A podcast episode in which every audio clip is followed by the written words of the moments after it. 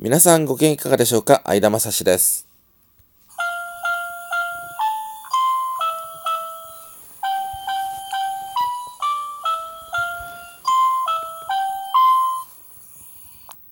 この番組は本庄市在住の私相田が日々流れゆく情報の海の中から毎回テーマを拾い出して私なりに語っていきます。日刊相田正史どうぞお付き合いください。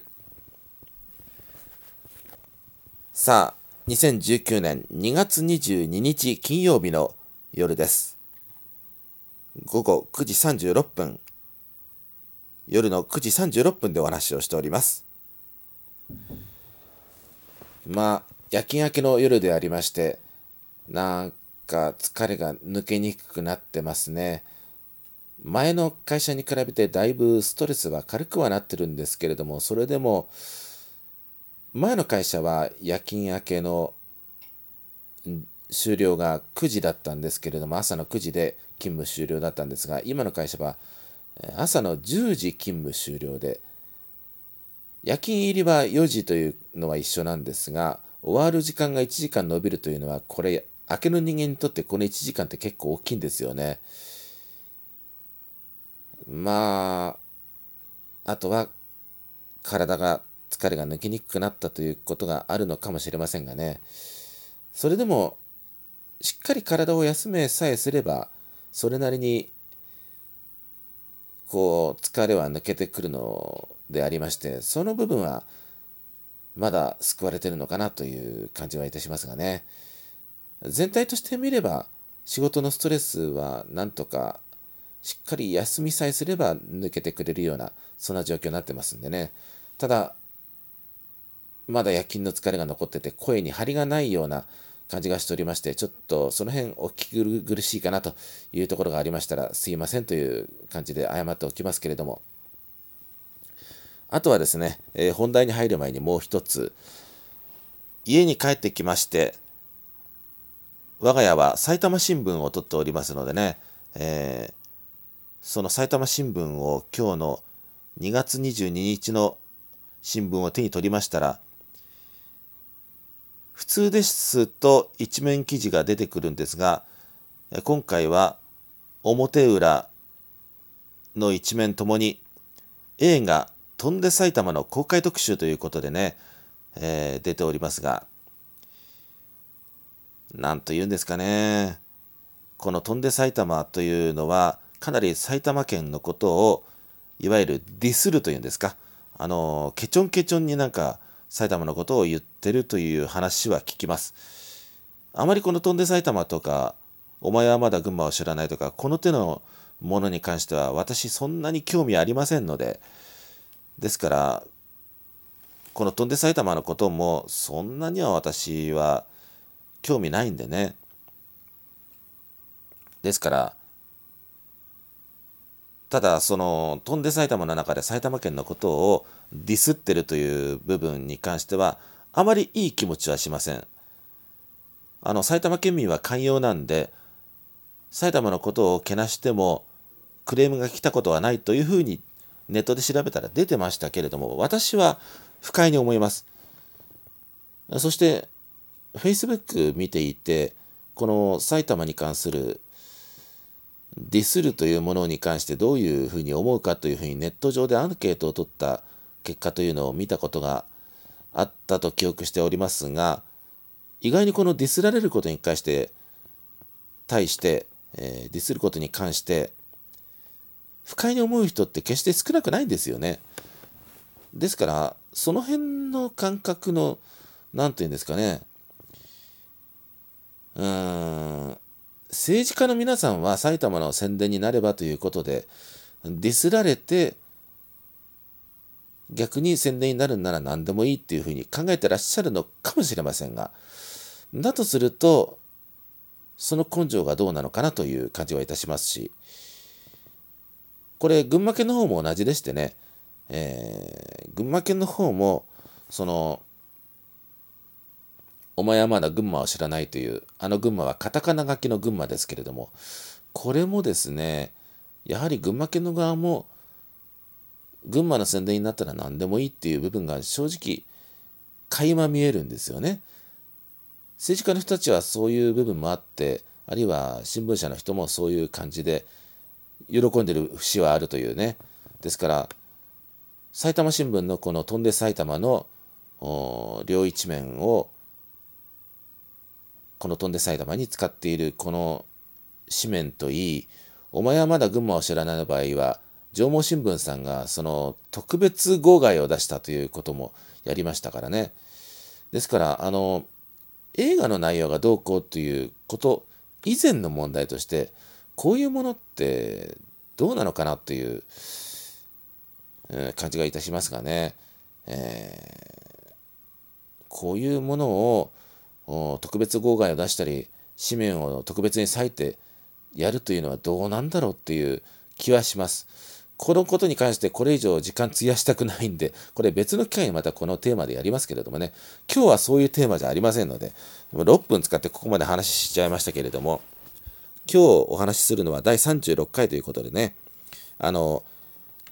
LED の電球についてお話をしようとしたんですけれども、あの、飛んで埼玉で6分も使っちゃいました。えー、残りの6分間でね、それでは、えー、本題、今日、本来、本題にしようとしようとしていることにお話をしていきましょう。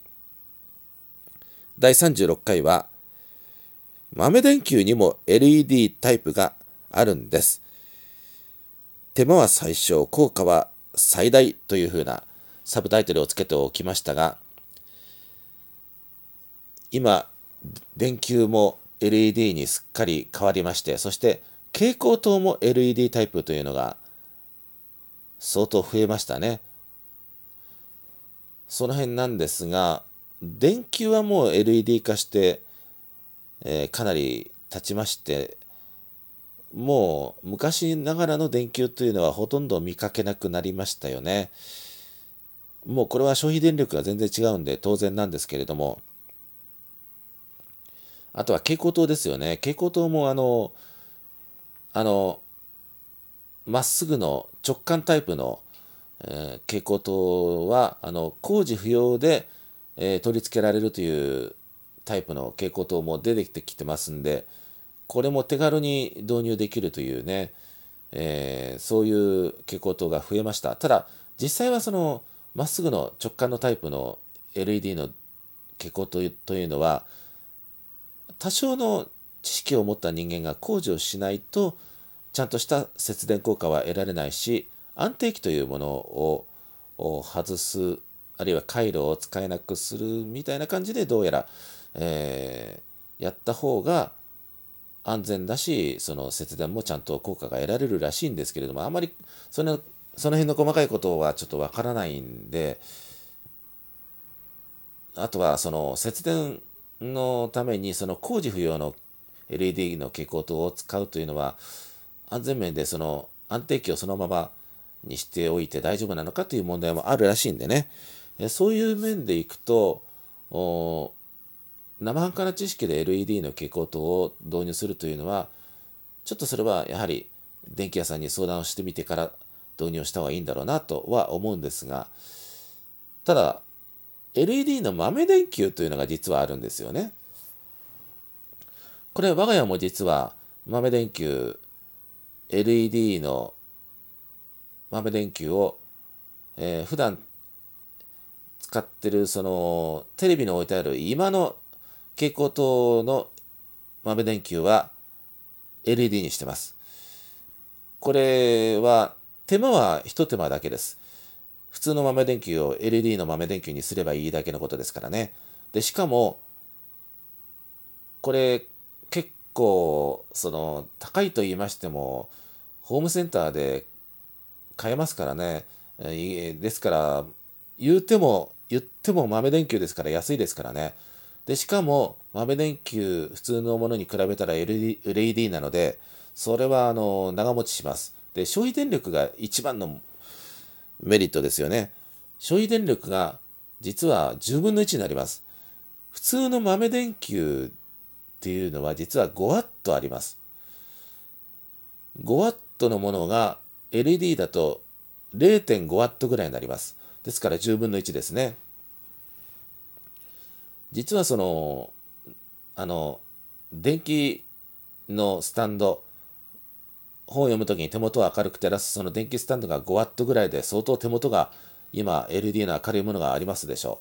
う。ですからそれと同じぐらいの消費電力を実は豆電球1個で使ってるわけです。5W も使ってます。これが 0.5W になりますからね。たかだか電球1個だけじゃんっておっしゃいますけれども、実はですね、私グループホームで、えー、働くようになりまして1ヶ月経ちましたけれどもグループホームで、え、夜寝る前にあの各部屋の豆電球をつけて回るというのが確か仕事であるんですよ。となると5ワット1個5ワットの豆電球をですね、えー、グループホームの定員というのは9人ですから9人のその9部屋つけて回ると5ワット ×9 で5ック45 45ワットの電力が常にこう毎晩毎晩それこそ8時間9時間12時間まあとにかく一晩それだけの電気が食うわけですよ。それを一手間でしかもそんなに高くない電球を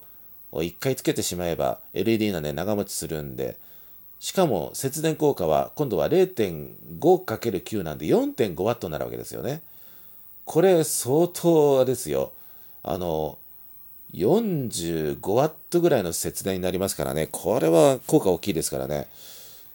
ということで、我が家で使ってる分の節電効果はそんなにないかもしれませんけれども、これ、まとめて、えー、何部屋かで使ってる場合に、この LED 豆電球っていうのはちょっとね、おすすめしておきたいと思います。意外に節電効果がありますからね。手間は最小で効果は最大です。さあ、お時間長くなってきました。最後までお聴きいただいてありがとうございました。それではこの辺で失礼いたします。